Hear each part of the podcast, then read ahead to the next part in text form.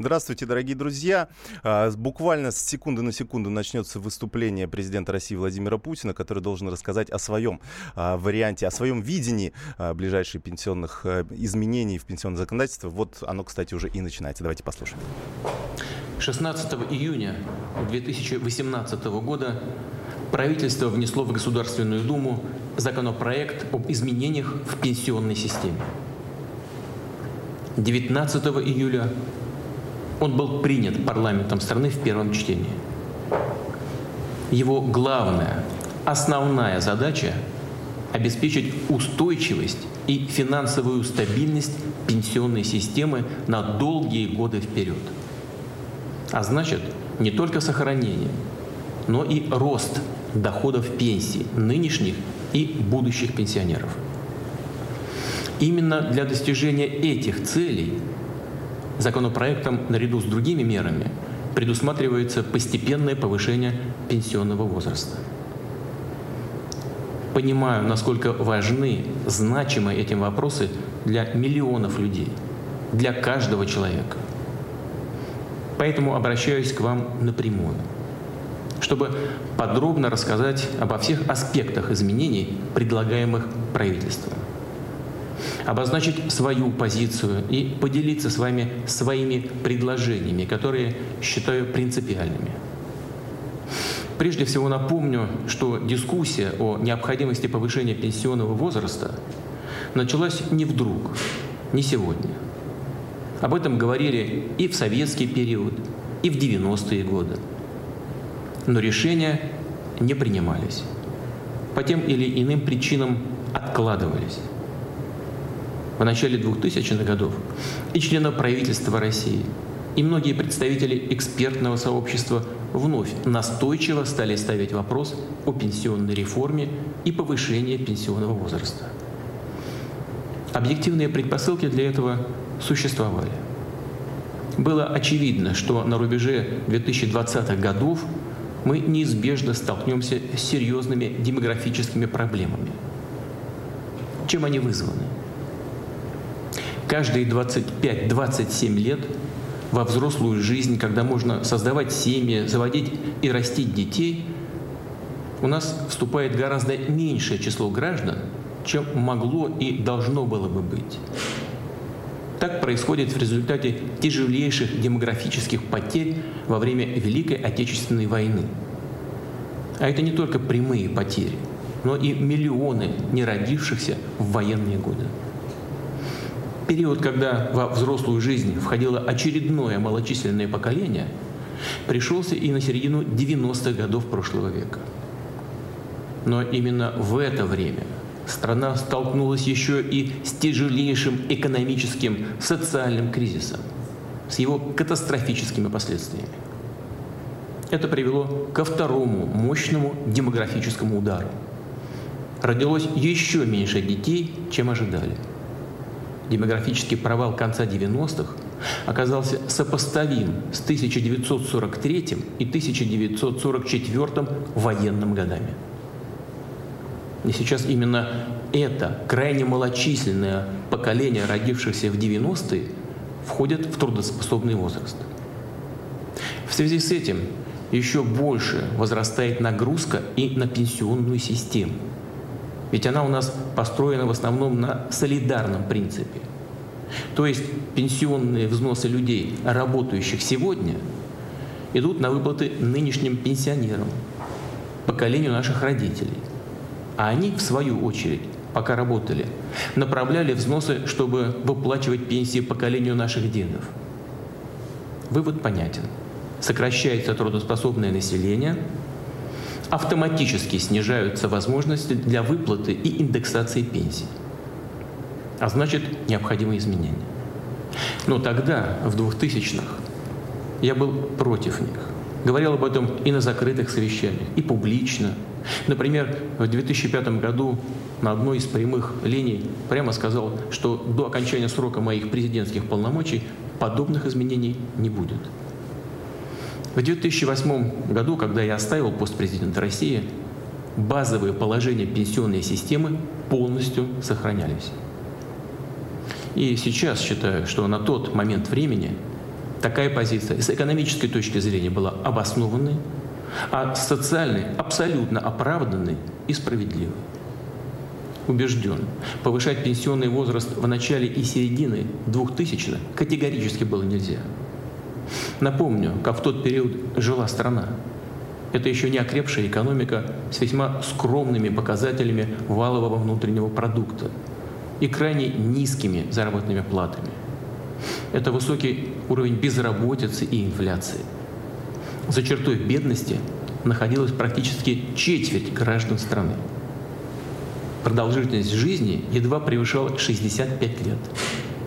Если бы в тех социально-экономических условиях мы начали повышать пенсионный возраст – и за этот счет, как планируем сейчас, увеличивать пенсии, то к чему бы это тогда привело? Многие семьи, особенно в малых городах и в сельской местности, лишились бы основного, а иногда и единственного источника дохода. При высоком уровне безработицы и работы бы не было, и на пенсию нельзя было бы выйти. А всю возможную прибавку к пенсии просто бы съела высокая инфляция. И в итоге число бедных стало бы еще больше.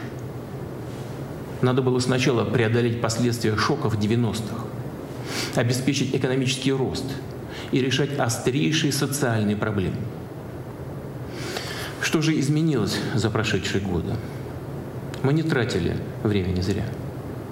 Мы, мы все, граждане, власть, страна, работали – как только нам удалось сформировать необходимые финансовые ресурсы, мы направили их на социальное развитие, на сбережение нашего народа. Начали реализацию долгосрочных демографических мер, включая программу материнского капитала. И это дало хорошие результаты, частично компенсировав демографические провалы прошлых десятилетий. Мы преодолели серьезные трудности в экономике – и с 2016 года вновь вышли на стабильный экономический рост. Сейчас уровень безработицы в России самый низкий, начиная с 1991 года. Конечно, нам еще очень многое нужно сделать, в том числе в сфере здравоохранения, в других областях, которые определяют качество и продолжительность жизни человека. Но неоспоримым фактом является то, что благодаря комплексу принятых государством мер, и что очень важно, более ответственному отношению людей к своему здоровью, сегодня темпы роста продолжительности жизни в России одни из самых высоких в мире. За последние 15 лет продолжительность жизни выросла почти на 8 лет. 7,8 года. Знаю, что все мы не очень-то привыкли доверять статистике. Мы делаем выводы, как правило, из того, что сами видим в реальной жизни, вокруг себя. Кто-то действительно проживает долгую жизнь, а кто-то из наших близких, знакомых, к несчастью, уходит совсем рано. Но здесь, здесь речь идет именно об объективной оценке темпов роста продолжительности жизни в России, подтвержденной экспертами Организации Объединенных Наций. Мы поставили перед собой цель выйти к концу следующего десятилетия на продолжительность жизни более 80 лет. И будем делать все, чтобы люди в нашей стране жили долго, были здоровыми. Дорогие друзья, все, о чем я только что сказал, объективный, но все же достаточно сухой анализ ситуации, что, безусловно, важно – но не менее важно чувствовать и учитывать, что за предлагаемыми изменениями стоят жизненные интересы, планы сотен тысяч, миллионов людей. Кто-то уже думает уйти на заслуженный отдых, посвятить больше времени семье, детям, внукам. Кто-то планирует продолжать трудиться и рассчитывать на пенсию как на дополнительное подспорье. И имеет на это право, конечно. И вдруг такие перспективы отдаляются. Естественно, все это воспринимается многими людьми болезненно. Я хорошо это понимаю и разделяю эту озабоченность. Но давайте посмотрим, какие у нас есть варианты. Смириться с низкими доходами пенсионеров и ждать, когда пенсионная система затрещит и окончательно развалится. Переложить непопулярные, но необходимые решения на плечи следующего поколения? Или понимая, что ждет страну через 15-20 лет, учитывая реальную ситуацию, действовать? Повторю, изменения в пенсионной системе, тем более связанные с повышением возраста, возраста выхода на пенсию, волнуют, тревожат людей. И естественно, что все политические силы, прежде всего, конечно, оппозиционные, будут использовать эту ситуацию для саморекламы и укрепления своих позиций. Это неизбежные издержки политического процесса в любом демократическом обществе. И тем не менее я просил правительства самым серьезным образом изучить и использовать все прозвучавшие конструктивные предложения, в том числе и от оппозиции. Что касается нынешней действующей власти, то самое легкое, самое простое для нее сегодня – вообще ничего не менять. Сейчас, несмотря на известные сложности, российская экономика чувствует себя уверенно. В бюджете есть ресурсы для пополнения пенсионного фонда. Мы как минимум ближайшие 7-10 лет сможем продолжать индексировать пенсии в установленные сроки. Но ведь мы знаем, что постепенно наступит время, когда для индексации пенсий у государства не будет хватать средств. А затем и сама регулярная выплата пенсий может стать проблемой, как это уже и было в 90-е. Смотрите, еще в 2005 году соотношение работающих граждан, за которых регулярно выплачиваются взносы в пенсионный фонд, и граждан, получающих страховую пенсию по старости, у нас составляло почти 1,7 к 1. А в 2019 оно составит уже 1,2 к 1. То есть практически 1 к 1. И если не предпринимать никаких мер, то мы не сможем сохранить доходы пенсионной системы. А значит и доходы сегодняшних и будущих пенсионеров. Напротив, они будут неизбежно обесцениваться, снижаться относительно уровня зарплат. А куда их снижать-то? Пенсии и так сегодня довольно скромные несоизмеримые тому вкладу, который внесли старшие поколения в развитие страны. Мы перед ними в огромном долгу. Предложенные изменения в пенсионной системе позволят не просто сохранить уровень доходов пенсионеров, но главное – обеспечить их устойчивый, опережающий рост. Уже в 2019 году индексация пенсии по старости составит порядка 7% что в два раза выше прогнозируемой инфляции на конец 2018 года. В целом, в предстоящие 6 лет мы сможем ежегодно увеличивать пенсии по старости для неработающих пенсионеров в среднем на одну тысячу рублей. В результате это даст возможность в 2024 году выйти на средний уровень пенсии для неработающих пенсионеров в 20 тысяч рублей в месяц. Сейчас, напомню, это 14 144 рубля. В дальнейшем, уже за горизонтом 2024 года, изменения в пенсионной системе позволят сформировать прочную основу для стабильного ежегодного увеличения страховых пенсий выше инфляции. Обращаю внимание, механизм ежегодного увеличения пенсий должен быть заложен в законопроект по изменениям пенсионной системы. Это нужно сделать уже к его второму чтению в Государственной Думе. Уважаемые друзья, естественно, возникает вопрос, рассматривало ли правительство какие-то другие варианты, другие резервы для обеспечения устойчивости пенсионной системы без повышения пенсионного возраста? Конечно, да. Конечно, рассматривал. По моему поручению правительство вплоть до последнего времени проводило эту работу. Все возможные альтернативные сценарии были тщательно изучены и просчитаны. Оказалось, что по сути они ничего кардинально не решают. В лучшем случае просто латают дыры, или того хуже, несут разрушительные последствия для экономики страны в целом. Ну, вот посмотрите, вроде бы эффективная, кажущаяся справедливой мера введения прогрессивной шкалы подоходного налога. По оценкам Минфина, применение повышенной ставки налога, к примеру, в 20% к высоким доходам, может дать, и то не наверняка, но порядка 75-120 миллиардов рублей в год. этих средств в лучшем случае хватит на 6 дней. Потому что ежедневная, я хочу это подчеркнуть, ежедневная потребность на выплату пенсии в России составляет 20 миллиардов рублей. Другой вариант – продать часть госсобственности. Например, как некоторые предлагают все здания пенсионного фонда, включая его региональное отделение. Конечно, согласен, они слишком размахнулись со своими апартаментами. Людей это раздражает. Я это также поддерживаю. По оценкам, общая стоимость этих объектов 120 миллиардов рублей. Но даже если мы все их продадим, а деньги направим на пенсии, сможем выплачивать их также порядка 6 дней. Это тоже не выход.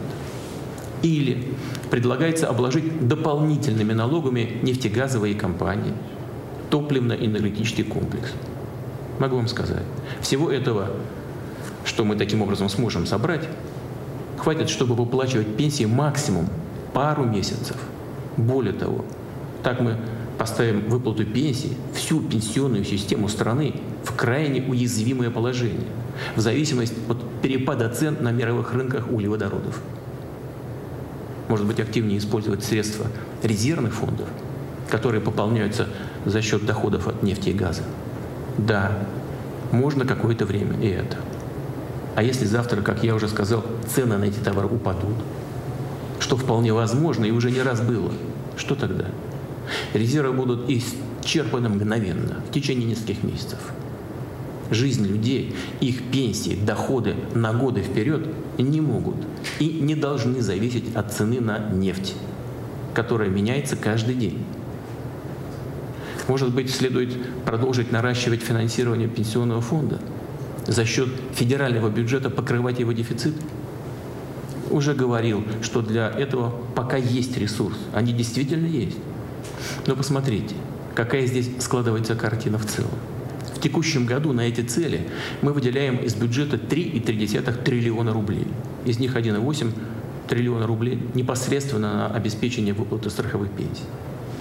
Если предположить, что мы хотим достичь поставленной цели, выйти на среднюю пенсию в 20 тысяч рублей, ничего при этом не меняя, то дефицит пенсионного фонда увеличился бы в полтора раза, до 5 триллионов рублей. Для сравнения, это больше, чем все расходы на национальную оборону и безопасность страны. Выбрав такое решение, мы рано или поздно разрушим наши финансы.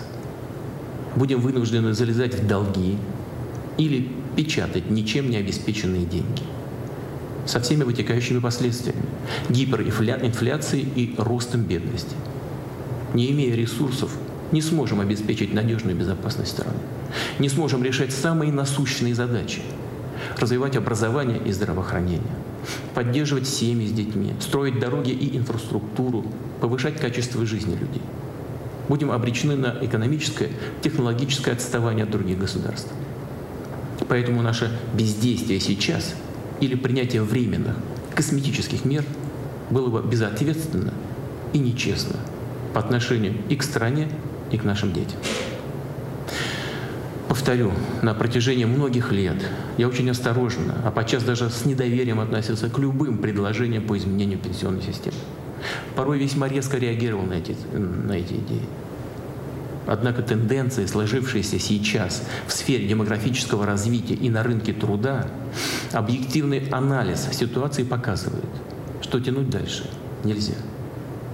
Но наши решения должны быть справедливыми, взвешенными, обязательно учитывающими интересы людей. В этой связи предлагаю ряд мер, которые позволят максимально смягчить принимаемые решения. Первое. В проекте закона предлагается увеличить пенсионный возраст для женщин на 8 лет, до 63 лет. Тогда как для мужчин он повышается на 5 лет. Но так не пойдет, конечно. Это неправильно. И в нашей стране отношение к женщинам особое, бережное. Мы понимаем, что они не только трудятся по основному месту работы. На них, как правило, весь дом. Забота о семье, воспитание детей, хлопоты о внуках – пенсионный э, возраст для женщин не должен повышаться больше, чем для мужчин. Поэтому считаю необходимым уменьшить предлагаемое законопроектом повышение пенсионного возраста для женщин с 8 до 5 лет. Далее. Мы должны предусмотреть право досрочного выхода на пенсию для многодетных матерей. То есть, если у женщины трое детей, то она сможет выйти на пенсию на три года раньше срока. Если четверо детей, на четыре года раньше. А для женщин, у которых пять и более детей, все должно остаться как сейчас. Они смогут выходить на пенсию в 50 лет. Второе. Как уже говорилось, пенсионный возраст предполагается повышать постепенно, чтобы люди могли адаптироваться к новым жизненным ситуациям, выстроить свои планы. Но хорошо понимая, что сложнее всего придется тем, кто первым столкнется с повышением пенсионного возраста. Уже совсем скоро. И мы должны это учитывать. В этой связи предлагаю для граждан, которым предстояло выходить на пенсию по, по старому законодательству в ближайшие два года, установить особую льготу. Право оформить пенсию на 6 месяцев раньше нового пенсионного возраста. Ну, для примера, человек, который по новому пенсионному возрасту должен будет уходить на пенсию в январе 2020 года, сможет сделать это уже в июле 2019. То есть, повторю, на 6 месяцев раньше. Третье. Что заботит и даже, сказал бы, пугает людей предпенсионного возраста? Они опасаются столкнуться с риском потери работы с тем, что могут остаться и без пенсии, и без зарплаты. Ведь после 50 работу действительно сложно найти. В этой связи мы должны предусмотреть дополнительные гарантии, которые защитят интересы граждан старших возрастов на рынке труда. Поэтому на переходный период предлагаю считать предпенсионным возрастом 5 лет до наступления срока выхода на пенсию. Повторю, Здесь нужен целый пакет мер. Так считаю необходимым установить для работодателей административную и даже уголовную ответственность за увольнение работников предпенсионного возраста, а также за отказ в приеме на работу граждан по причине их возраста. Соответствующие изменения в законодательство нужно внести одновременно с принятием законопроекта о повышении пенсионного возраста. Естественно, было бы неправильно и несправедливо руководствоваться здесь только административными мерами. Поэтому поручаю правительству предложить реальные стимулы для бизнеса, чтобы работодатели были заинтересованы принимать и сохранять на работе граждан предпенсионного возраста. Что здесь хотел бы добавить? Люди старших возрастов, как правило, обладают хорошим профессиональным опытом это, как правило, надежные, дисциплинированные сотрудники. Они способны принести большую пользу своим предприятиям и компаниям. При этом важно, чтобы они, так же, как и более молодые работники, при желании могли пройти необходимое переобучение, получить новые навыки, повысить свои, свою квалификацию. В этой связи поручаю правительству утвердить для граждан предпенсионного возраста специальную программу по повышению квалификации. Она должна заработать как можно раньше и финансироваться из федерального бюджета. А если человек предпенсионного возраста решил уволиться сам, добровольно и пока не нашел новую работу, то и в этом случае мы должны укрепить его социальные гарантии. В этой связи предлагается увеличить максимальный размер пособия по безработице для граждан предпенсионного возраста более чем в два раза. С 4900 рублей, как сейчас, до 11 280 рублей с 1 января 2019 года. И установить период такой выплаты в один год. И, наконец, необходимо также закрепить обязанность работодателя ежегодно предоставлять работникам предпенсионного возраста два дня на бесплатную диспансеризацию с сохранением зарплаты. Четвертое. При проведении изменений нельзя действовать по шаблону, что называется просто чохом. Мы должны учесть, учесть особые условия жизни и труда людей. Мы уже предусмотрели сохранение льгот для шахтеров, работников горячих цехов, химических производств, чернобыльцев, ряда других категорий. Считаю, что нужно сохранить действующие условия назначения пенсий и для коренных малочисленных народов Севера. Мы должны поддержать и жителей села. Уже неоднократно обсуждалось и даже принималось решение о необходимости 25% надбавки к фиксированной выплате страховой пенсии для неработающих пенсионеров, живущих на селе, у которых не менее 30 лет стажа в сельском хозяйстве. Но вступление этого решения в силу откладывалось. Предлагаю начать эти выплаты уже с 1 января 2019 года. Пятое. Считаю, что у тех, кто начал рано работать, должна быть возможность выйти на пенсию не только по возрасту, но и с учетом заработанного стажа. Сейчас в законопроекте устанавливается, что стаж, дающий право на досрочный выход на пенсию, составляет 40 лет для женщин и 45 лет для мужчин. Предлагаю на три года уменьшить стаж, дающий право на досрочный выход на пенсию. Для женщин до 37 лет, а для мужчин до 42. Шестое. Считаю принципиальным сохранить на переходный период до завершения преобразования в пенсионной системе все федеральные льготы, действующие на 31 декабря 2018 года. Имею в виду льготы по налогам на недвижимость и землю. Да, эти льготы у нас традиционно предоставлялись только с выходом на пенсию. Но в данном случае, когда в пенсионной системе предстоят изменения, а люди рассчитывали на эти льготы, мы обязаны сделать для них исключение. А, предоставлять льготы не в связи с выходом на пенсию, а при достижении соответствующего возраста. То есть как и прежде, льготами смогут воспользоваться женщины при достижении 55 лет и мужчины с 60 лет. Таким образом, еще до выхода на пенсию они уже не будут платить налог за свой дом, квартиру, садовый участок. Знаю, что представители партии «Единая Россия» в региональных законодательных собраниях и руководители субъектов Федерации – выступали с инициативами сохранить и все действующие региональные льготы.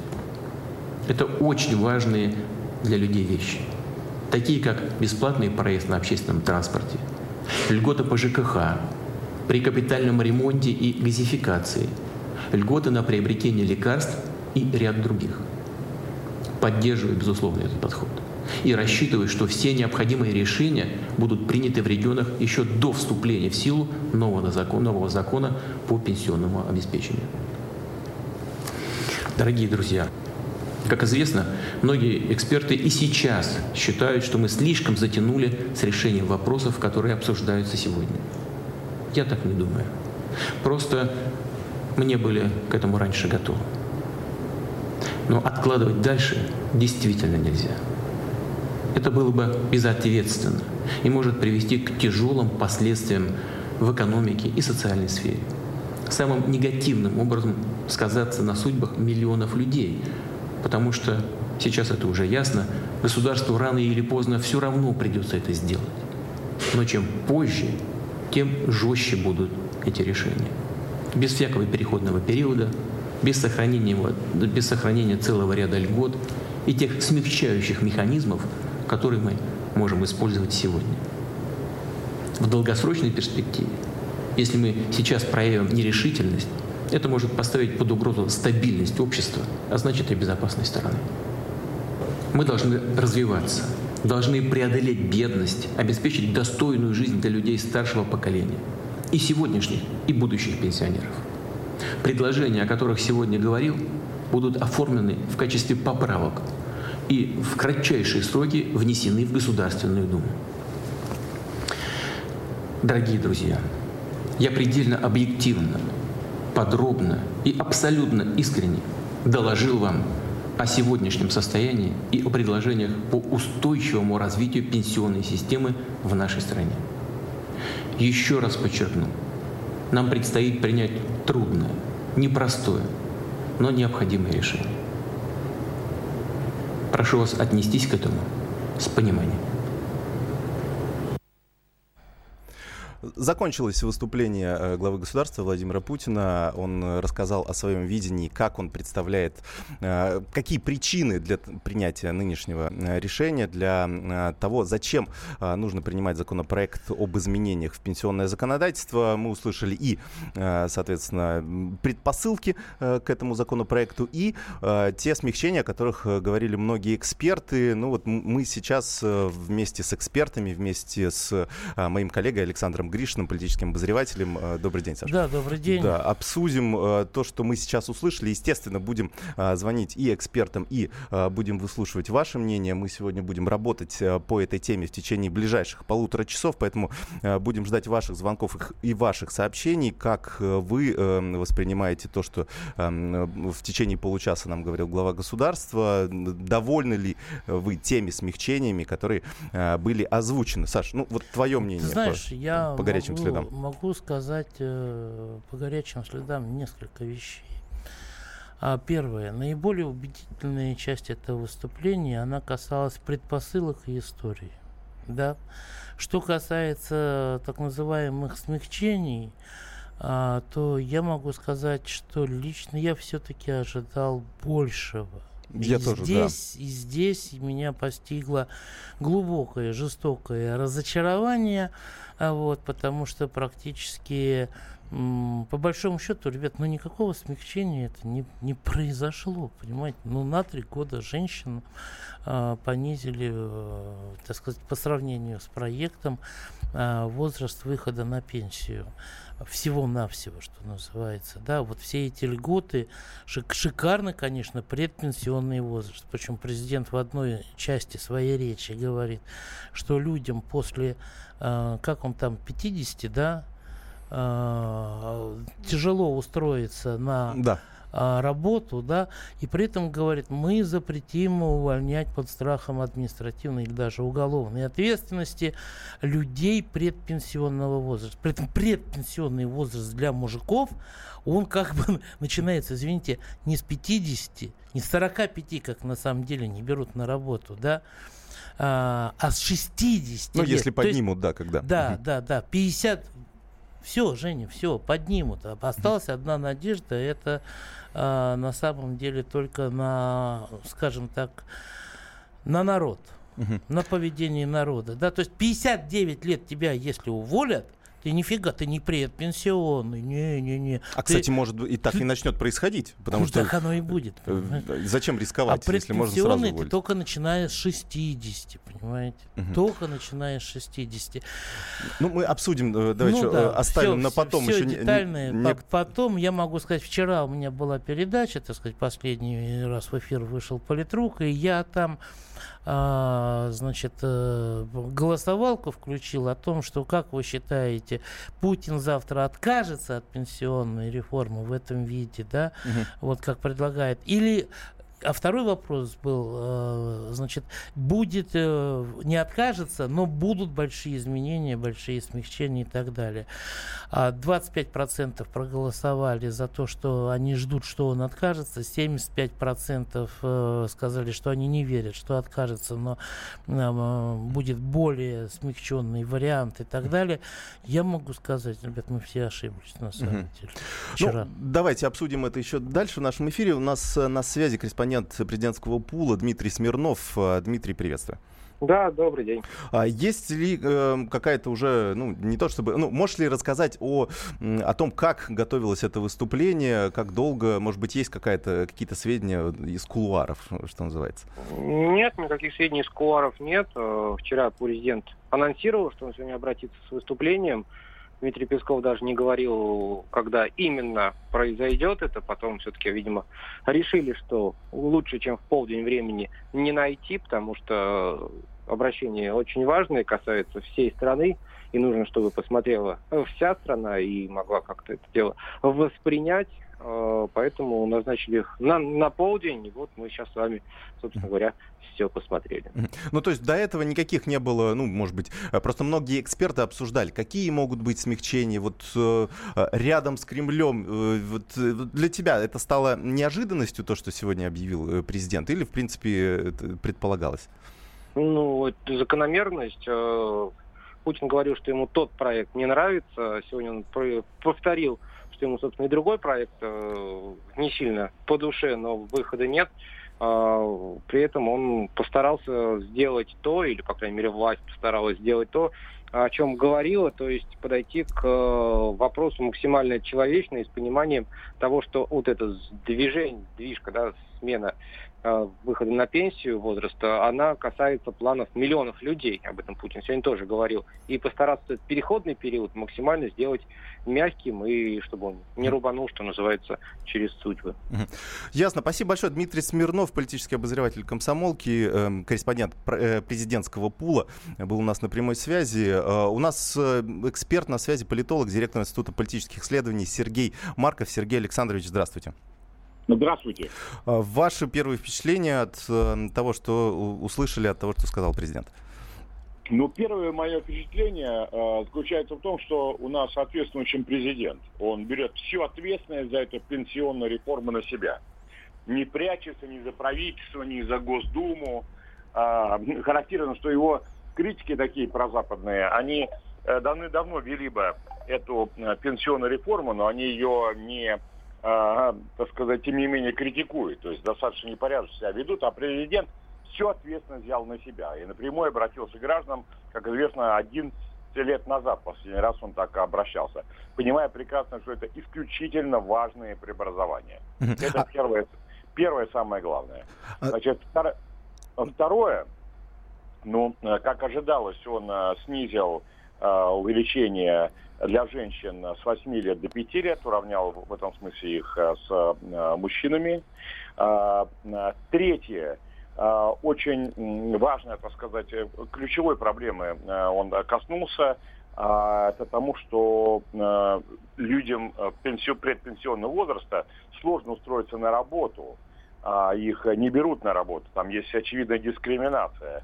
И вот он много говорил о том, чтобы снять эту дискриминацию, чтобы люди, которые могли пойти на пенсию, сейчас на пенсию не пойдут, чтобы они не оказались без работы. Сергей Александрович, ну, скажите, там достаточно общие Слушайте, слова. Вот да, я Сергей не увидел каких-то Вы знаете, это из, из серии призываю всех ко всему хорошему, да, административная ответственность для работодателей, может быть, даже уголовная. Слушайте, да уволят по э, разным вариантам, и уволят да, даже до наступления предпенсионного возраста. Какой у нас там предпенсионный возраст? Получается? Пять лет, Сергей Но... Александрович, да? Да, нет. Он, то есть, да, да, да, пять лет. То есть, э, если ты уходишь на пенсию в 65, то, значит, с 60 лет нельзя увольнять, понимаете? С 60 лет нельзя, так сказать, отказывать в приеме на работу. А извините, а что делать тем, вот тем, кто 45, с 45 до 60, они как будут жить? Они как будут работать, увольняться, трудоустраиваться? Вы знаете, Александр, вот э, вы на самом деле просто опередили меня. Это то, что я хотел сказать, что э, вот много говорилось, да, но меня поразило то, что э, предпенсионный возраст считается вот только те, кто сейчас должны уходить на, на пенсию. Конечно, это не так. Предпенсионный возраст нужно отодвинуть туда, э, добавить к нему 10 лет. Это важнейшая проблема. Это должна быть э, э, не просто так сказать, там уголовное преследование. Там не будет никакого уголовного преследования. Сверхтяжесть э, наказания, она, э, как правило, бывает от бессилия, что ли, да? Не нужно уголовных преследований за э, увольнение э, людей пенсионного Но возраста. опять же это было объявлено, да. Нужно, не, нужна реальная системная работа. Мне кажется, что президенту правильно взять на себя ответственность за то, что люди, которые могли пойти на пенсию, не пойдут, чтобы у них а, была а, реальная работа. Это должна быть системная большая работа правительства. Это должно быть одним из приоритетов.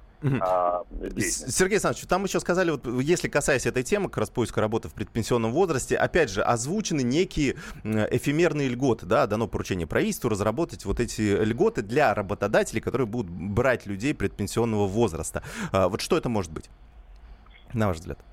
Ну, я думаю, это может быть снижение э, социальных выплат э, или еще что-то такое в этом, э, в этом роде. Э, но э, мне кажется, то э, здесь должна быть все-таки э, не столько льготы, потому что там ну, трудно их придумать. Мне кажется, это должна быть, э, знаете, такая э, большая, что ли, э, работа, связанная с созданием рабочих мест, которые э, могли бы, в которых могли бы работать вот люди пенсионного возраста. В том числе, например, бухгалтеры. Да? Э, там у них проблемы э, бухгалтеров старшего возраста, прежде всего, передвижение правительство должно стать инициатором того, что бухгалтеры должны по стране переходить на работу на удаленных местах. То есть, предположим, из пятидневной рабочей недели бухгалтер а, должен только один или два дня приезжать в офис, а три или четыре дня работать на дому. Тем более они все работают за компьютерами, и есть полная возможность это сделать. И это обязанность правительства. Оно не должно создавать э, действительно эфемерные, абстрактные э, э, э, льготы, которые никого не будут интересовать, она должна быть выступить инициатором перехода на такого рода удаленную работу. Угу. И это сразу резко повысит привлекательность э, э, того, чтобы оставлять людей э, вот этого предпенсионного возраста на рабочих местах, на бухгалтерских работах, а это миллионы рабочих мест. Вот Ясно. такого рода преобразования. Спасибо быть. большое. Сергей Марков, политолог, директор Института политических исследований, был у нас на прямой связи. А, давайте послушаем. Мы э, сделали небольшую нарезку из эм, самых э, главных тезисов, которые мы услышали сегодня э, в речи президента. Давайте послушаем то, что он сказал о важности тех изменений, которые сейчас обсуждаются. Главная, основная задача – обеспечить устойчивость и финансовую стабильность пенсионной системы на долгие годы вперед. А значит, не только сохранение, но и рост пенсий нынешних и будущих пенсионеров. Именно для достижения этих целей законопроектом наряду с другими мерами предусматривается постепенное повышение пенсионного возраста. Понимаю, насколько важны, значимы эти вопросы для миллионов людей, для каждого человека. А, вот... Ну, вообще, ты знаешь, когда вот э, такое произносится там 20, э, какой сегодня, 29, 29 августа 2018 года, а изменения начинаются с 1 января 2019 года, в случае принятия закона, вот это как бы трудно назвать постепенным повышением да, и согласен. плавным переходом. Это мешком по голове называется, а в мешке кирпичи. Я вот вчера так. смотрел, э, специально смотрел э, ну, статистику по странам СНГ. Э, ну, известно уже было, что что у нас Россия и Узбекистан остались единственные, которые э, до, э, ну, не поменяли советские вот эти э, параметры. И в Узбекистане приняли это решение. Они тоже будут поднимать пенсионный возраст. Но с 2022 года и только на 3 года для всех. А, и там вот как раз период. Вот это не с 19 не вот 6 месяцев. Идеально, как Никит Кричевский рассказывал, как Рейган э, поднимал пенсионный возраст. Э, что через 18 лет на 2 года и для поколения, которое, так сказать, моложе 40 лет. Вот так. Я вот удивлен, неужели, он, неужели у нас нет запаса прочности на 7 да. лет? Э, э, Юрий Крупнов, председатель наблюдательного совета Института демографии, миграции и регионального развития у нас на связи. Юрий Васильевич, здравствуйте. Да, добрый день. Расскажите, пожалуйста, действительно у нас такая серьезная ситуация с демографической, что ну, нам приходится принимать это решение? Неужели раньше это не было заметно? Ну, давайте все-таки разнесем два вопроса. Это uh-huh. вопрос о пенсиях и наполнении пенсионного фонда, и вопрос о демографической ситуации. Демографическая ситуация, я э, вопрос о пенсиях и возрасте не хочу обсуждать, потому что основной вопрос это демографический. И он связан не с проблемами, к сожалению, там, войны или даже страшных 90-х годов, а с тем, что рождаемость у нас крайне низкая, что к сожалению, как бы соответствует так называемым развитым странам. И проблема в этом. Нам надо резко повышать рождаемость. Это решит и пенсионные, и другие вопросы. В этом плане то, что э, Владимир Владимирович сказал про особые условия для многодетных семей, это абсолютно правильно. Ведь многодетные семьи, рожая там трое и более детей, они кормят и будут завтра кормить через 20 лет, соответственно, и пенсионеров, и страну. Ну, для многодетных семей тоже нужно создавать условия. Если многодетная маргинальная семья, то, наверное, это нам такой ну, человеческий капитал не нужен, да? В Германии. Ну, вы, да, вы правы, но да. просто мне кажется, все-таки давайте не будем тут перебарщивать, потому что маргинальных, так называемых семей, э, это очень сложный вопрос, ну, это буквально процент. И давайте, э, другое дело, что мы помещаем многодетные семьи в условия близкие к нищете, поскольку при тех же средних зарплатах маме и папе прокормить пятеро детей в пять раз труднее, чем одного. Юрий Васильевич, попрошу вас буквально две минуты еще задержаться. У нас э, перерыв на рекламу, а потом мы буквально еще два вопроса вам зададим. А, Юрий Крупнов, председатель наблюдательного совета Института демографии, миграции и регионального развития у нас на прямой связи. Мы обсуждаем э, обращение президента по поводу пенсионной реформы.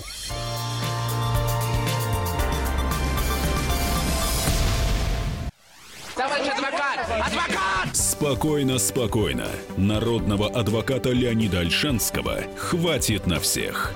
Юридические консультации в прямом эфире. Слушайте и звоните по субботам с 16 часов по московскому времени.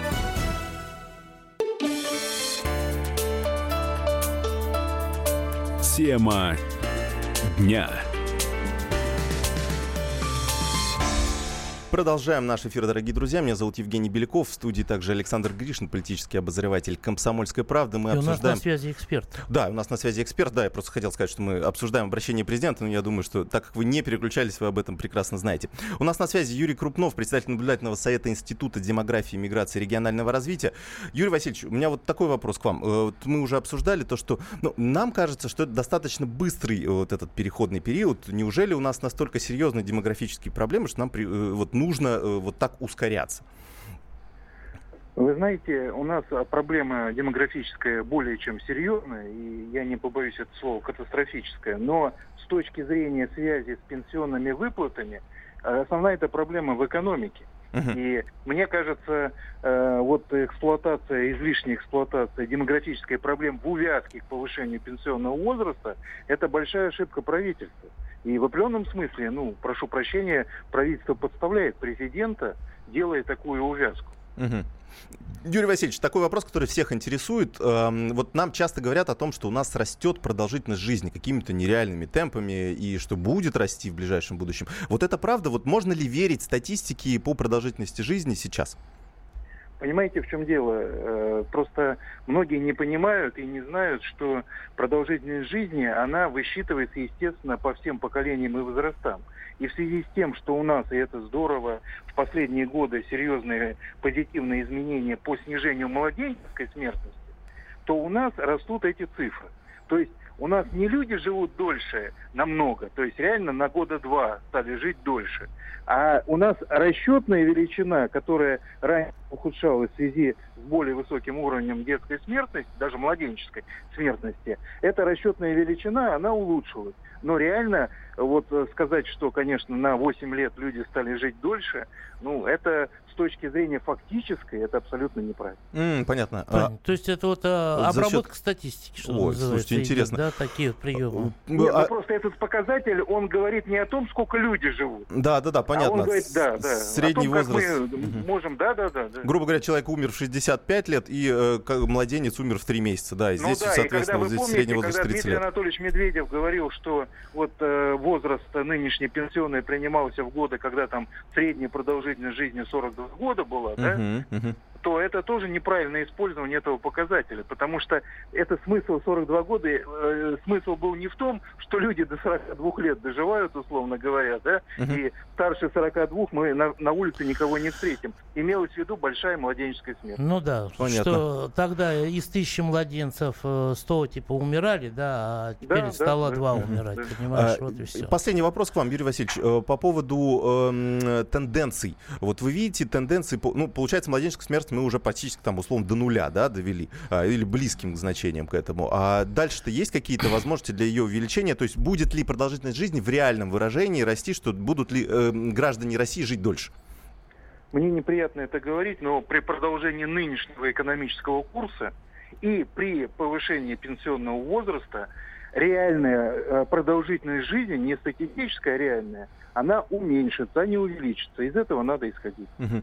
Ясно, спасибо большое. Понятно. Юрий Крупнов, Нерадостная председатель наблюдательного да. совета Института демографии, миграции и регионального развития, был у нас на прямой связи.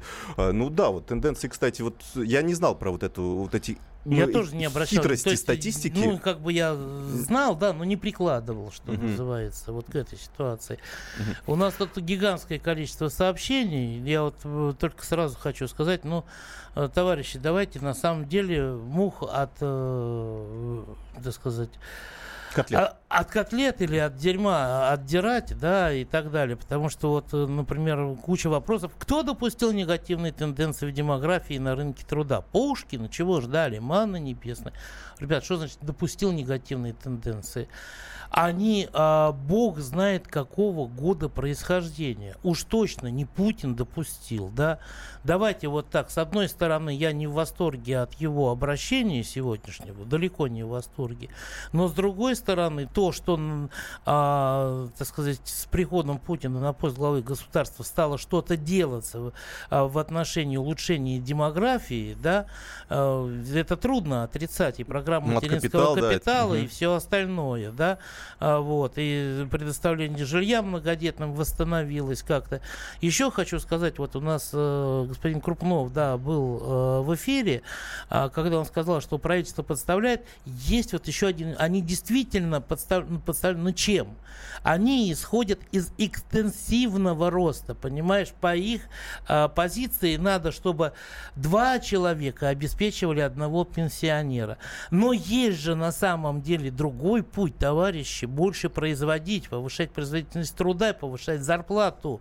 Потому что, э, так сказать, э, страховые взносы от зарплаты в 20 тысяч это одна сумма, а от зарплаты в 100 тысяч это совсем другая сумма. Да? Почему-то вот этот вариант нашим славным экономистам, он в голову не пришел совершенно, об этом ничего не говорится. Mm. Да?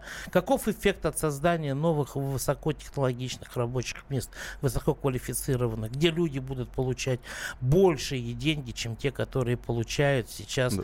Э, ну да, пенсия у нас производная от зарплаты, поэтому Да, пенсия, пускай... мы же платим э, вот эти страховые взносы от солидарной системы и так далее. Mm-hmm.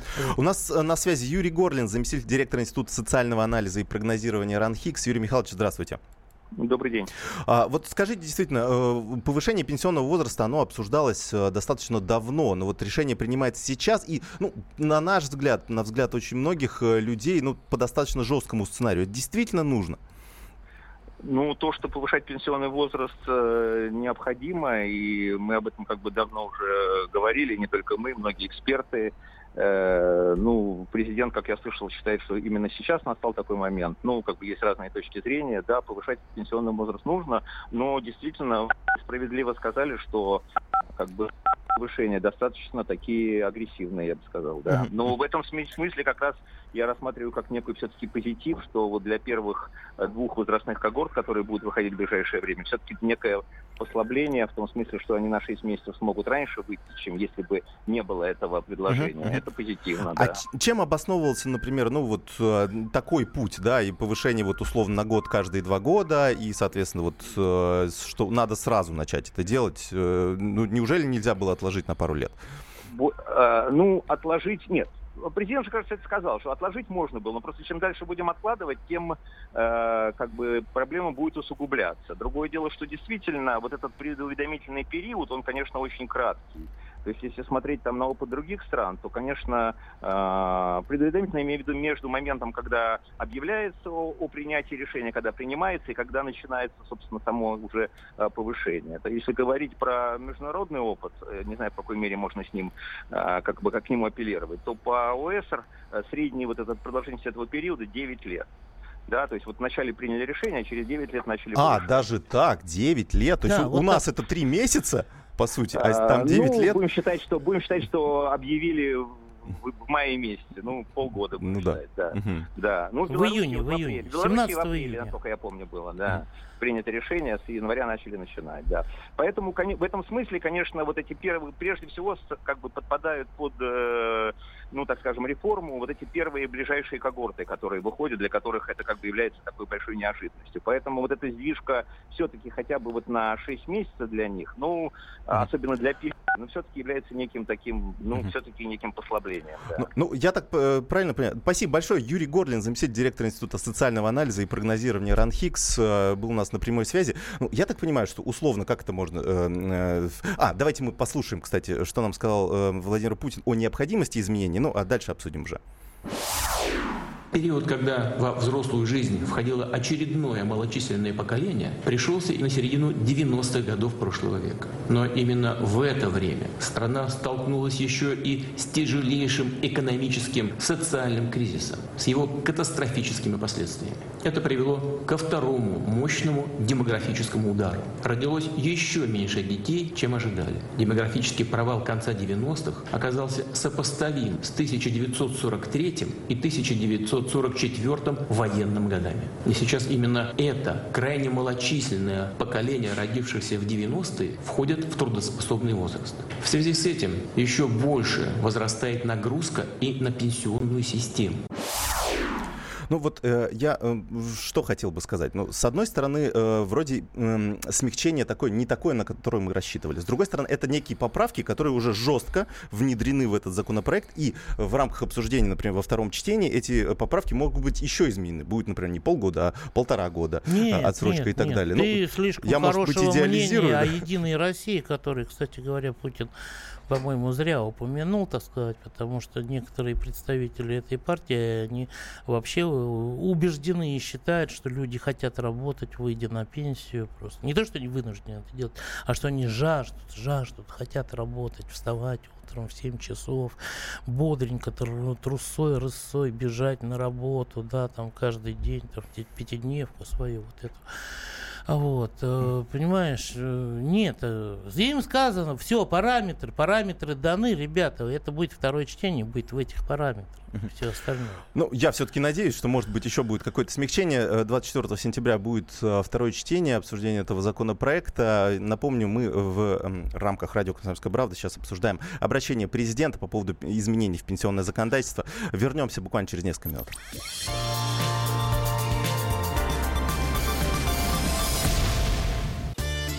Каждый вторник с 10 утра по московскому времени в программе «Главное вовремя» садово-огородные советы в прямом эфире.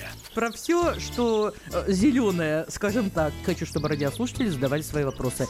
Большой эксперт. Самая удачная находка для всех работников мотыги и лопаты. Тетя Таня Кудряшова. И дети меня зовут мать всего зеленого. Вот такая петрушка на радио «Комсомольская правда». Слушайте и звоните по вторникам с 10 утра по московскому времени.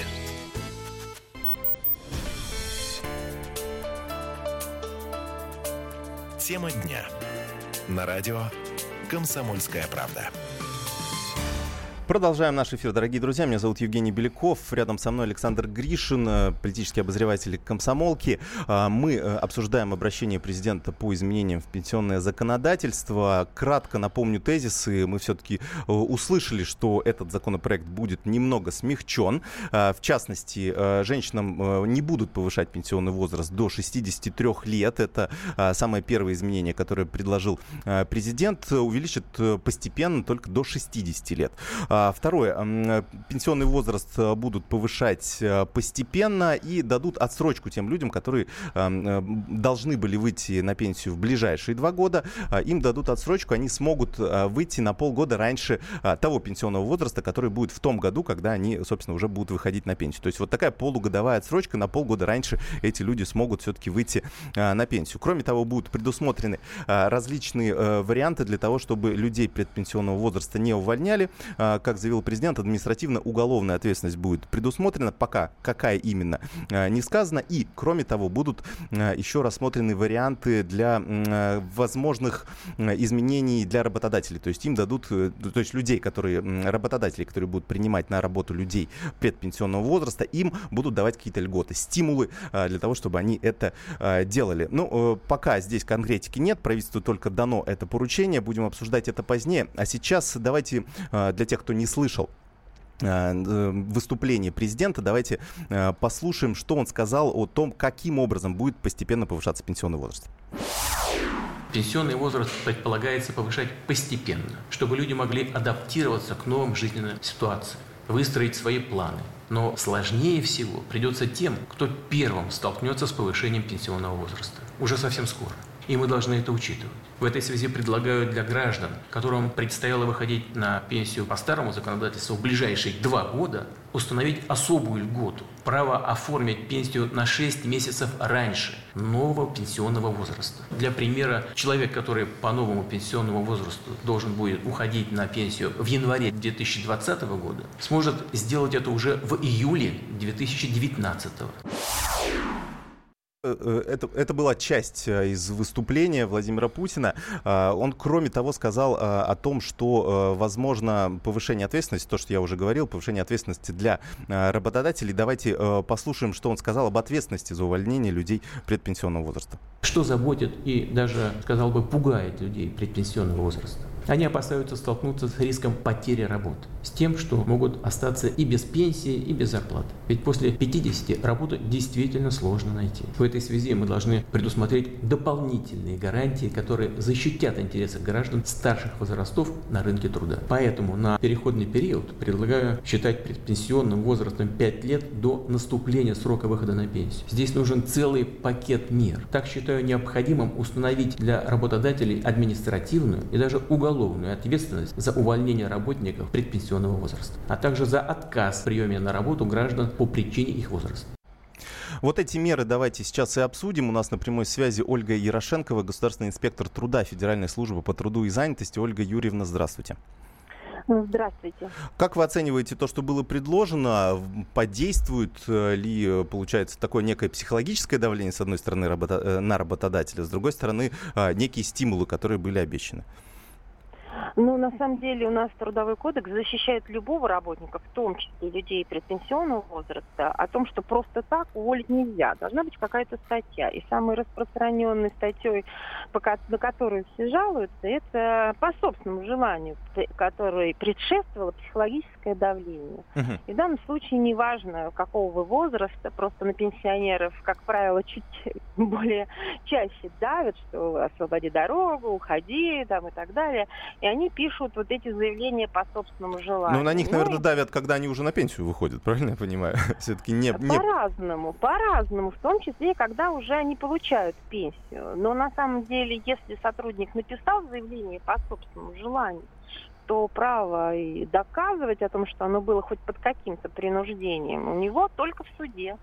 Ну, молодой человек здесь работу все-таки найдет, да, у него больше возможностей. А э, вот нужно ли поддерживать людей э, предпенсионного возраста и какие могут быть это меры?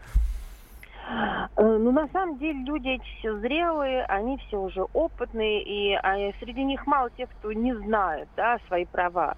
Поэтому более ответственно относиться к тому, ну, мало ли кто тебе что, намекает, давит, да, вот если у тебя перед своей жизнью ответственность, не писать никаких заявлений, а возможно обратиться. Э, сейчас СМИ активно используют э, вот такие случаи, когда человека давят э, психологически. Возможно, в том числе обращаться и в СМИ по такого рода сюжетам. Угу. Это предостережет некоторых недобросовестных работодателей. Я может вот... быть, может быть, предостережет. Вообще, э, я вот слушаю, и мне тогда же удивительно в какой-то степени, как будто никто из нас не знает, что в гигантском количестве компаний при приеме на работу э, человек наряду с заявлением о приеме на работу тут же пишет заявление об увольнении по собственному желанию, где э, остается проставить только дату, что называется.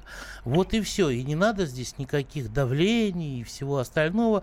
Просто в кадрах извлекают эту бумагу, и все, ты свободен, что называется.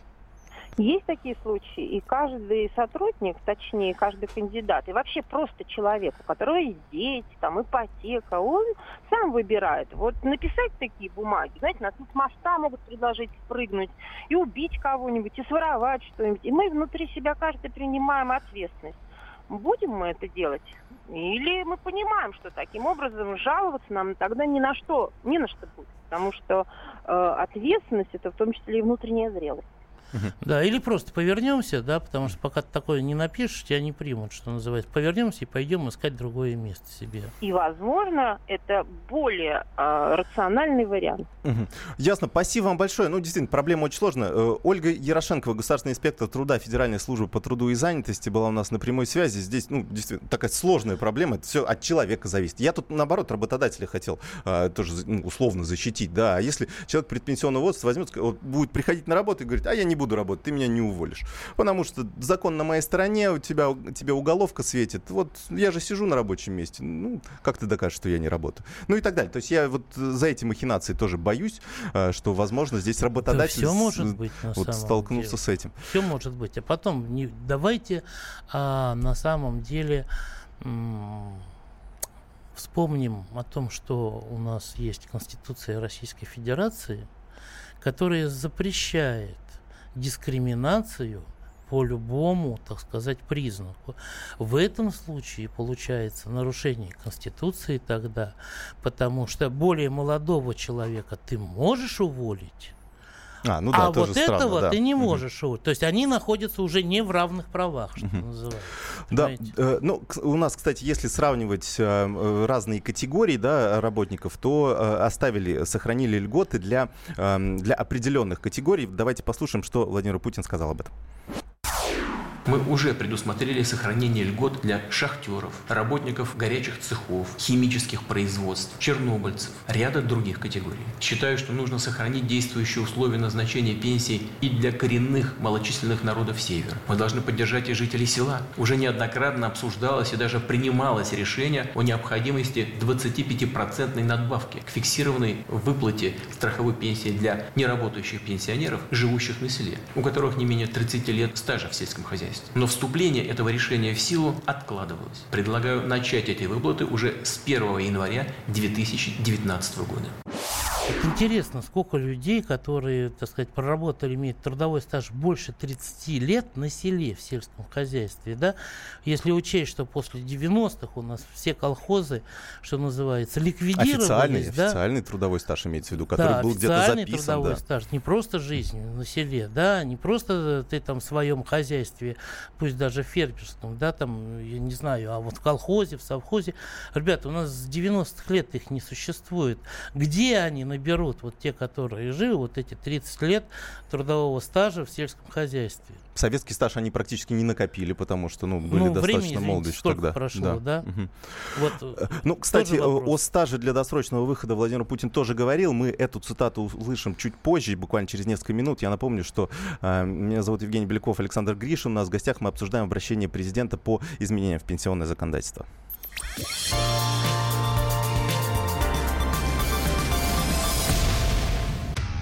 Проблемы, которые вас волнуют. Авторы, которым вы доверяете.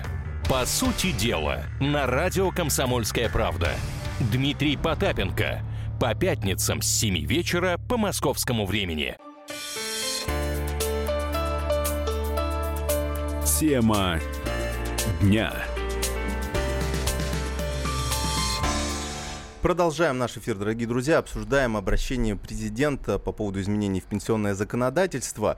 До ухода э, на рекламу мы э, говорили о том, что э, какие, какие смягчения э, нам объявлены. А, Так вот, одно из смягчений, о котором заявил э, президент, это то, что будет, будут изменены параметры для досрочного выхода, для получения стажа для досрочного выхода. Давайте послушаем, что конкретно сказал президент.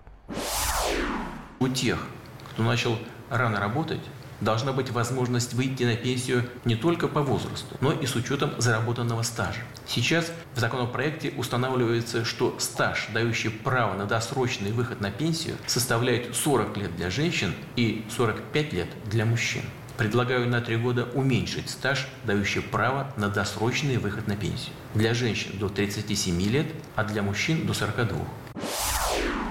Ну, вот, вот это еще одно смягчение. Ну, конечно, такое, ну, на мой взгляд, тоже маленькое. Мне, в принципе, тогда удивляли цифры 40 Ну, и маленькое, 45 лет. очень маленькое. 45 лет, это же Это 15 официального лет стажа. надо начинать работать, чтобы к 60 Ну, с годам 20. было А, официально. ну да, да, да. Да, понимаешь, чтобы к официально к 60 годам, когда ты и так, типа, да, должен был бы получать, получить это право, выработать такой стаж. Да, ну хорошо, с 20, если сейчас 42, 62 года. Ребят, ну какая разница, 62, 60 5, что называется. Вот я не знаю, да, есть ли статистика, сколько Вот. людей физически И- и могут потом, подпасть да. под, Мгм. под это? Потому что еще же обучение в университете, оно же не считается ну, у большинства, да. да. Ну, э, Ну, давайте обсудим это с э, нашим экспертом Александр Бузгалин, экономист, директор Института социоэкономики. У нас на связи Александр Владимирович, здравствуйте. Здравствуйте. Только это институт Московского финансово-юридического университета, а то я какой-то очень важный директор получаюсь. А, ну хорошо. Да, да, университет тоже очень интересно. Да, слушаем вас внимательно. Да, скажите, пожалуйста, вот вы слышали, соответственно, обращение президента, что вы для себя отметили?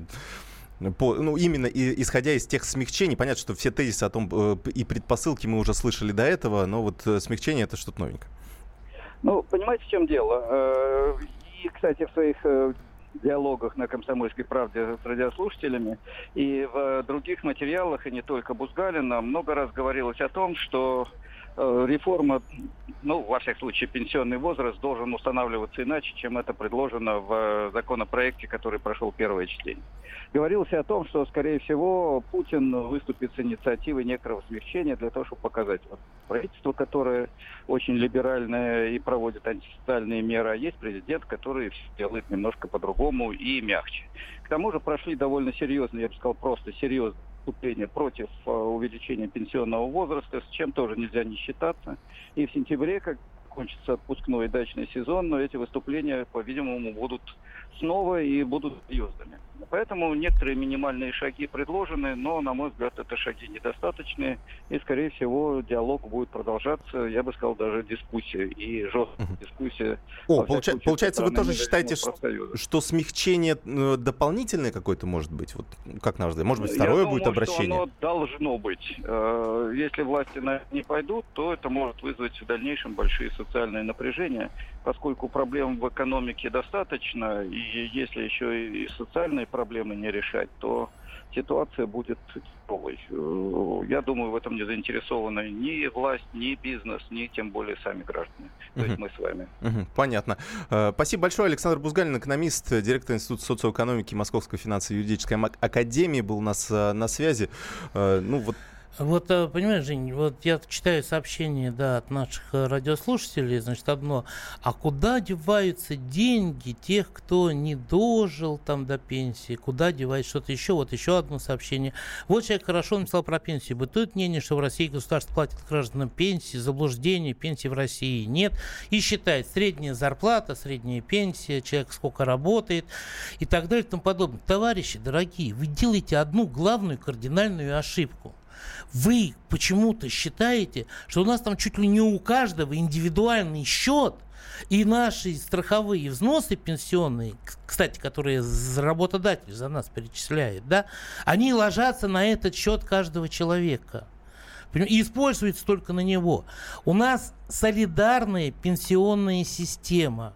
Понимаете? Мы из наших взносов оплачивались пенсии наших родителей. Из взносов наших детей будут оплачиваться наши пенсии. Вот почему, так сказать, э, вопрос встал сам по себе, что э, детей, что называется, все меньше становится, нас меньше, чем родителей, а наших детей еще меньше. Да? Если бы это была индивидуальная система, то тогда, пожалуйста, все было бы так, как вы говорите, все было бы так, как вы сказали, что ваши деньги – это ваш счет, и потом ваши деньги, если вы раньше умерли, они наследникам переходят и так далее и тому подобное.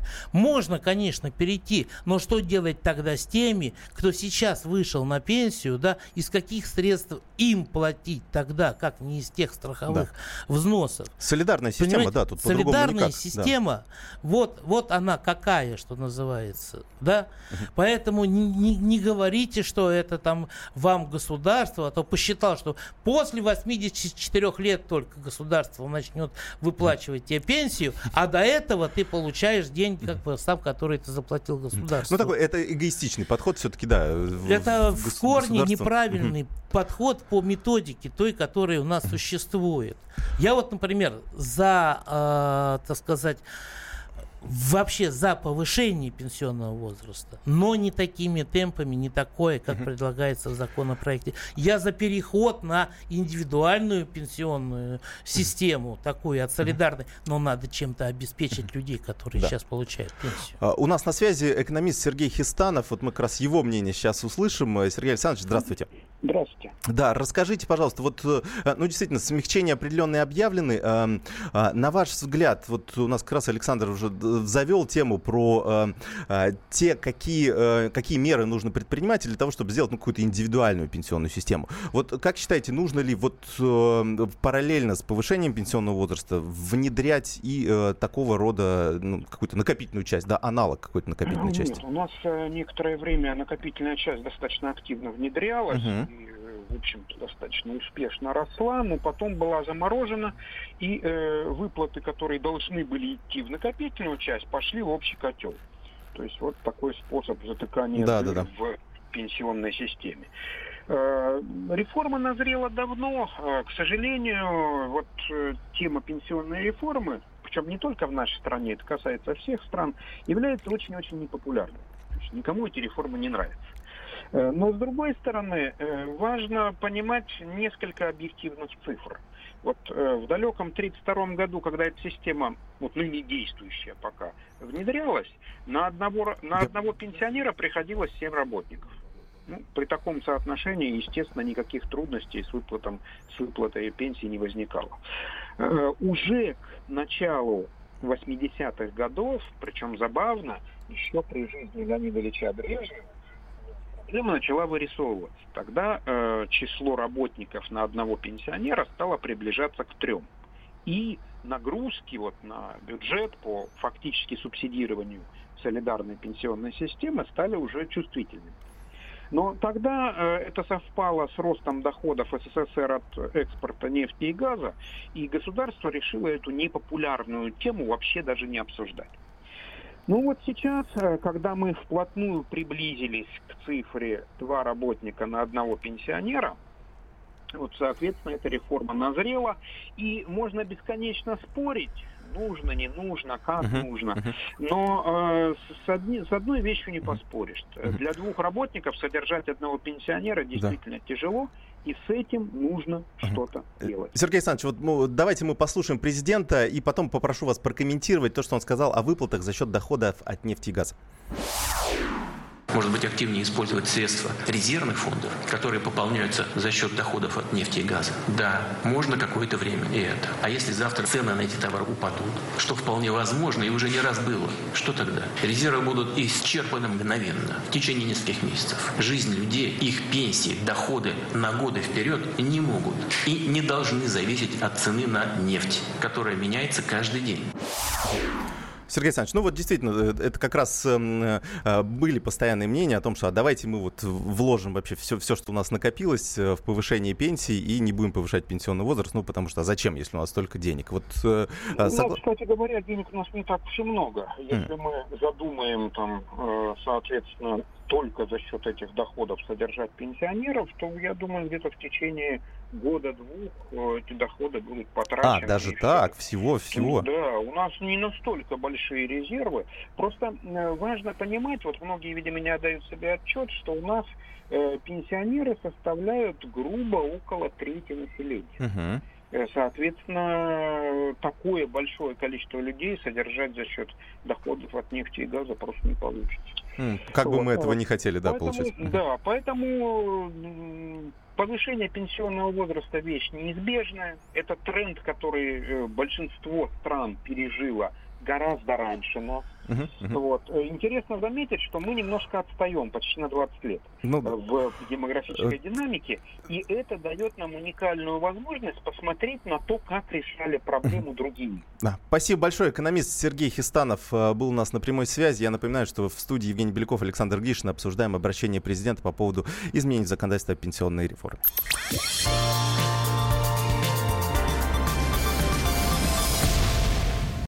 Британские ученые доказали, у тех, кто слушает подзарядку, в два раза медленнее садится телефон.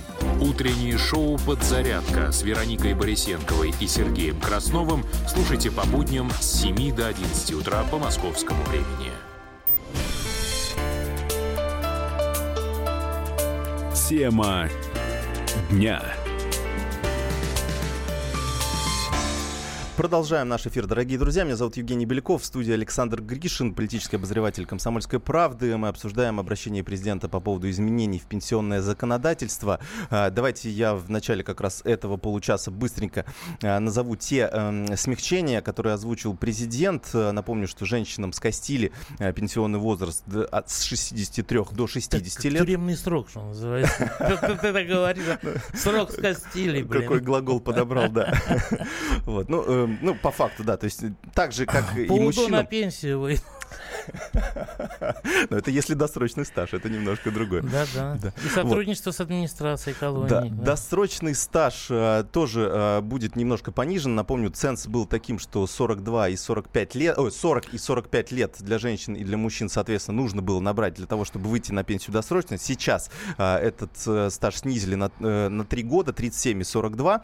А, кроме того, а, для людей, которые а, в ближайшие два года по а, возрасту должны были выйти на пенсию, для них эм, будет отсрочка в полгода. То есть э, будет действовать новый э, пенсионный возраст, но, э, ну, естественно, с переходным периодом, о котором мы уже очень часто говорили, который растянется, получается, у нас на 10 лет с 2019 э, по 2028 год. Э, ну, вот эти люди смогут на полгода раньше установленного порядка выйти э, на пенсию. Ну, есть некоторые специфические меры. А, обо всем об этом можно почитать. Обращение президента выложено на официальном сайте kremlin.ru, так что можете посмотреть, э, если к вам что-то относится. Да, и, естественно, на сайте «Комсомольской правды» есть тоже полная э, расшифровка обращения президента. А, ну, для тех, кто не слышал это обращение, давайте поговорим о том, что э, обещают взамен повышения пенсионного возраста. Ну, то, что давно обсуждали, и то, что президент повторил, это индексация пенсий.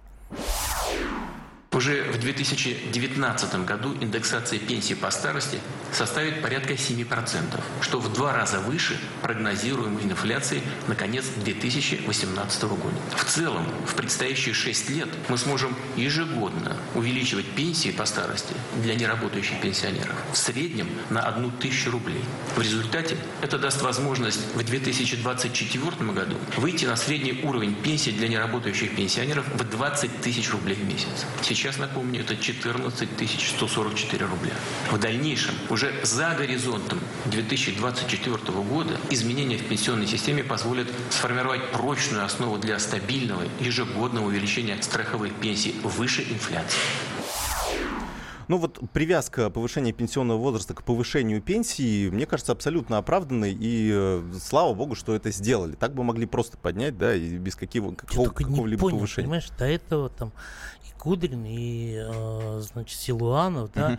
они говорили, что в следующем году уже будет прибавка на тысячу рублей да, в месяц. Будет, да? она и есть, она а, есть. стой, а сейчас сказали на 10%, то есть на 7%. А, а это и есть тысяча рублей? Это и есть тысяча рублей. От 14,7% угу. это и есть тысяча рублей, ну, если в среднем. Ты знаешь, как большинство, так, от, а, допустим, от 10 тысяч, да, 7% это, будет это 700, 700 рублей, рублей ну, да? Да, да. А от 8 тысяч 7% это 560 рублей, это Тут будет не у всех повышение на тысячу, да, получается? Ну, это То есть средний врал, цифры. врал господин министр финансов, да, и первый вице-премьер. Я думаю, что нам это говорили для упрощения, для понимания, да, вот как, э, потому что какие-то общие цифры или проценты, они плохо Для упрощения и для понимания, я так понимаю, нам не привели ни одного расчета.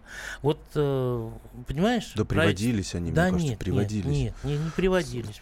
Вот опять же, э, президент говорит, 1,2 человека, работающего на одного пенсионера, uh-huh. да, а вот до этого у нас эксперт говорил два человека. Ну там два, как получается же два Понимаете, ну номинально... вот, вот, ребята, вы понимаете, я не могу понять, что происходит в стране, я не могу жить в этой стране, а, в нашей родной, горячо любимой, осознанно, да, потому что у нас нет на самом деле никаких объективных цифр. У нас каждый, кто что хочет, тот, кто и считает. У нас не проведена инвентаризация государственного имущества и вообще никакого имущества да, в экономике. Нету этого, хотя об этом говорят 10-15 лет. У нас, э, нам сказали, сколько у нас с точностью до одного человека, сколько у нас пенсионеров сейчас. Сколько сказали, у нас, конечно сказали. Тут сколько давно это будет известно. в следующем году? Я не слышал. Ну, сколько будет в следующем году, это вообще-то вопрос э, сложно Опа, посчитать. А что такого, потому что да? некоторые люди могут умереть. Ну, так некоторые уж, люди да, могут потому, умереть. ну, я, Понятно, но расчет, расчет есть какой-то, расчет какой-то. Конечно, есть, там? расчеты, есть. Будет Почему по их не приводили на Да общественных приводили их, дебатах? Нет, не приводили их. Ну, что Жень, так- не приводили их, Каждый, понимаешь? каждый год э, растет э, количество пенсионеров там на полмиллиона в среднем. Вот, Э, опять в среднем. Ну а как еще? В среднем, Я могу понимаете? назвать 473 тысячи 847 за прошлый год, условно, да. Ну какая А разница? сколько тогда Ну, мы же- работающих человек? Как- какова сумма взносов, да, и ну, прочее? приводились, десятое? приводились. Ну, вот мне интересно, если у нас будет как- а, кто-нибудь из ученых-экспертов да, в эфире, мне хотелось бы спросить, он принимал участие в подготовке, в расчетах, в А вот обсуждении? мы вот сейчас как раз и спросим. Мы сначала послушаем еще одну цитату э, Владимира Путина о финансировании пенсионного фонда, а потом позвоним нашему эксперту. Может быть, следует продолжить наращивать финансирование пенсионного фонда за счет федерального бюджета, покрывать его дефицит? Уже говорил, что для этого пока есть ресурс. Они действительно есть. Но в текущем году на эти цели мы выделяем из бюджета 3,3 триллиона рублей. Из них 1,8 триллиона рублей непосредственно на обеспечение выплаты страховых пенсий. Если предположить, что мы хотим достичь поставленной цели, выйти на среднюю пенсию в 20 тысяч рублей, ничего при этом не меняя, то дефицит пенсионного фонда увеличился бы в полтора раза, до 5 триллионов рублей. Для сравнения, это больше, чем все расходы на национальную оборону и безопасность страны.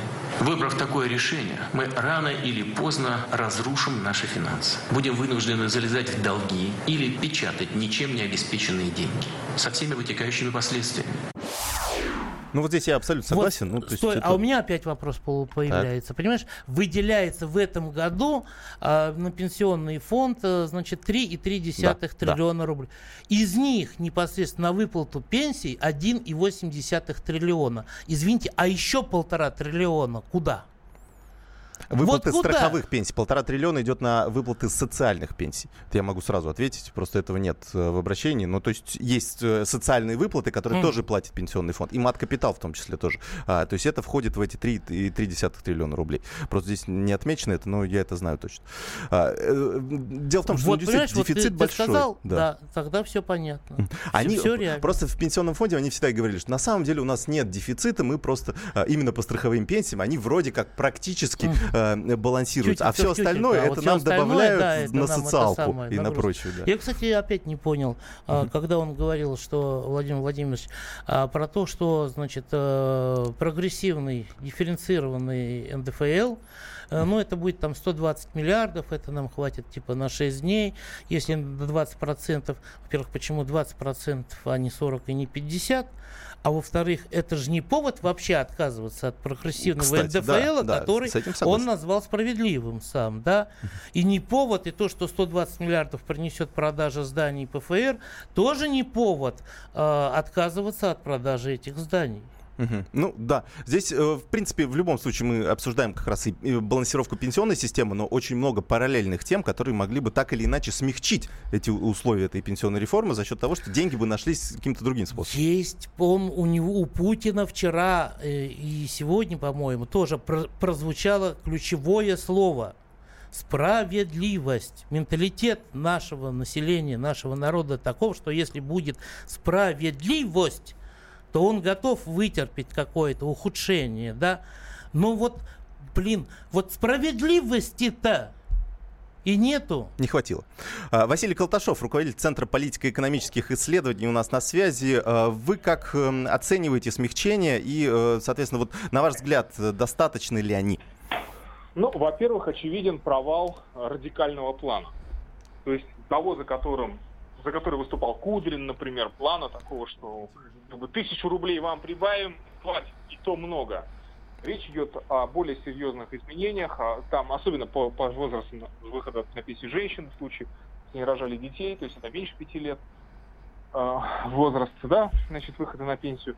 И я считаю, что закон принял более приемлемые для общества черты. То есть были учтены многочисленные а, замечания, а, критические претензии к закону. Вообще вся оппо- оппозици- оппози- оппозиционное движение, все. Ну, для меня было очевидно сразу, что, что повышение пенсионного возраста в принципе произойдет в России. В принципе произойдет, потому что в этом есть а, двоякий интерес. Интерес либералов, которые ну, всегда за но и интерес с точки зрения возможности расширения производства и такого меркантильного российского капитализма. Но формат и формат имел, имеет большое значение. И вот формат не первозданный, формат другой. И это само по себе важно, потому что Пон... В значительной мере снимается оппозиция. Да, спасибо большое. Василий Колташов, у нас, к сожалению, заканчивается время. Василий Колташов, руководитель Центра политико-экономических а, исследований, был у нас на прямой связи. А, вот, кстати, а, жесткость и мягкость, да, вот как об этом а, сам сказал а, Владимир Путин, а, потому что он как раз заявил о том, что косметические меры по изменению пенсионной системы, они не помогут. Давайте послушаем. Наше бездействие сейчас или принятие временных косметических мер было бы безответственно и нечестно по отношению и к стране, и к нашим детям. На протяжении многих лет я очень осторожно, а подчас даже с недоверием относился к любым предложениям по изменению пенсионной системы. Порой весьма резко реагировал на эти идеи.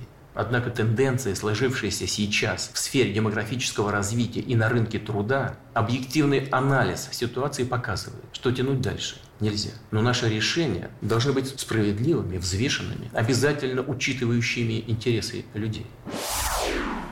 Ну вот, кстати, президент сказал о безответственности. Я лично считаю, что э, правительство безответственно поступало в последние 10 лет. Потому что решение все-таки можно было принять раньше. Э, и, соответственно, можно было это сделать э, ну, гораздо более плавным переходом. Потому что ну, то, что предлагается сейчас, конечно, ну, лично меня не очень устраивает. Хотя я всегда выступал за повышение пенсионного возраста, как, ну, как с макроэкономической точки зрения. Я с тобой согласен в том, что это можно было делать раньше, и, скажем так, мог этому старт дать Дмитрий Анатольевич еще где-нибудь году в 2008. Тогда всех напугал кризис, понимаешь, который вот в 2008 а их, год Так их напугал, а потом цена на нефть выросла, все подумали, что, ну, наверное, и так а, протянем. И, знаешь, ну, я вот на самом деле из сегодняшнего эфира я э, понял наверное, самое главное для себя, да, я понял, что мы не знаем реальные цифры средней продолжительности жизни в нашей стране населения. И не зная этого, а оперируя только какими-то умозрительными понятиями, заниматься пенсионным реформированием – дело гиблое, бесперспективное и тухлое. И, наверное, именно в этом ключ в том, что все предыдущие попытки они закончились ничем и опять переигровкой какой-то, mm-hmm. да, изменением правил. И пока mm-hmm. мы не будем знать, ничего mm-hmm. не изменится, мне кажется. Да. Ну, ждем дальнейших обсуждений. Решение о повышении пенсионного возраста, естественно, будет принято, но в каком виде будем ждать второго чтения в Госдуме. Александр Гришин, Евгений Петров.